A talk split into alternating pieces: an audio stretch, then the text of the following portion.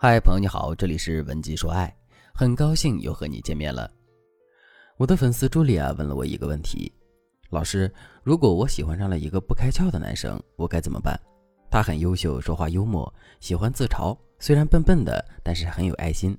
最重要的是，他笑起来很好看，完全是我的菜。有时候我只要一想起他，我的嘴角就会忍不住上扬。我好久没有这种感觉了，可是他似乎对我没兴趣。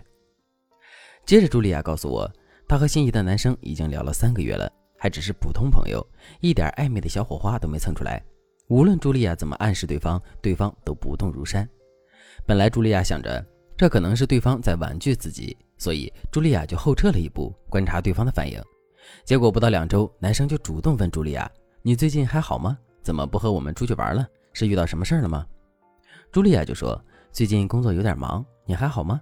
男生就说：“我一直就那样啊，有空出来一起玩啊，别老闷着，工作再忙也要劳逸结合嘛。”茱莉亚仔细揣摩男生的话语，觉得对方的态度既坦荡又充满了对自己的关切，但从对方的话语里根本看不出任何暧昧的意味，这让茱莉亚有些摸不着头脑了。于是她来问我：“老师，你觉得他对我有意思吗？我现在也说不准了，他到底把我当什么了？”根据茱莉亚和男生的聊天过程来看，现在他们就是朋友关系。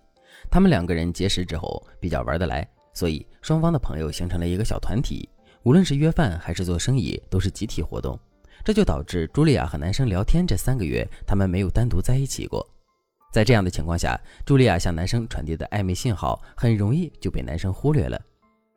如果茱莉亚今后依旧没有动作，那么男生只会一直把茱莉亚当成是普通朋友，白白让茱莉亚错失一段好姻缘，耽误大好青春。而且退一步讲，如果对方真的刻意婉拒了茱莉亚，那么茱莉亚后撤之后，男生应该不会再来追问茱莉亚为什么不和大家一起出去。即使来追问，也应该是礼貌性的问候，而不是真的约茱莉亚。因此，我们可以做一个初步的判断：男生对茱莉亚有一定的好感，但是这种好感非常模糊，根本算不上喜欢。不过有这种好感，后面就好办了。我们可以通过对男生心理的分析，制定策略，让男生和茱莉亚之间擦出爱情的火苗。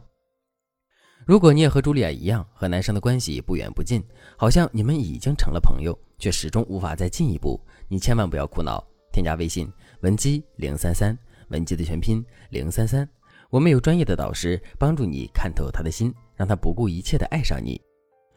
与其在家空想幸福降临，不如添加微信，把幸福握在手上。茱莉亚听了我的分析，就问我：“老师，你说我该怎么办呢？我还挺喜欢他的。”其实，茱莉亚现在要做的只有两件事：第一，改变和男生的相处状态，最好能找到和男生单独相处的机会；第二，改变现有的聊天策略。茱莉亚要学会在聊天的时候推进双方的关系，而不是一味的只聊一些吃喝玩乐的话题。今天我就来和大家讲一讲如何与对方独处。茱莉亚该如何与男生增进独处的机会呢？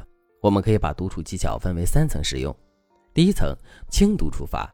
指的是你一开始先和对方制造短暂轻松的独处空间，比如在工作日的时候，茱莉亚假装经过男生的楼下，给对方打电话说：“你在家吗？我今天出来见客户，经过你们小区。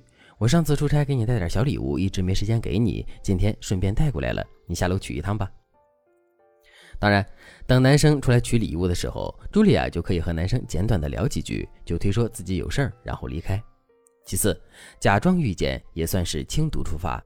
轻独处法的好处是让你们逐渐习惯私下见面这件事，所以当你在使用轻独处法时，一定不能每次见面都拉着对方聊天，聊几句之后你就要及时离开。当然，如果你们偶遇的时候，男生主动邀请你吃个便饭或者喝咖啡，你也不要拒绝。但如果对方是两三个人在一起，顺便邀请你吃饭，那么你可以选择不去。等你用轻独处法铺垫之后，你就可以和对方真正的独处了。这时候，你就可以进行第二层独处事件独处法。事件独处法的含义是制造一些必要的事情，导致你们必须独处。比如，对方三天后过生日，你可以和对方说：“你过生日的时候，我不在北京，不能和你们一起玩了，而且我出差时间挺长的。要不这样吧，我给你提前过生日，你哪天有空，我请你吃个饭，礼物上个月就准备好了。”这个时候，你们就可以堂而皇之的真正独处了。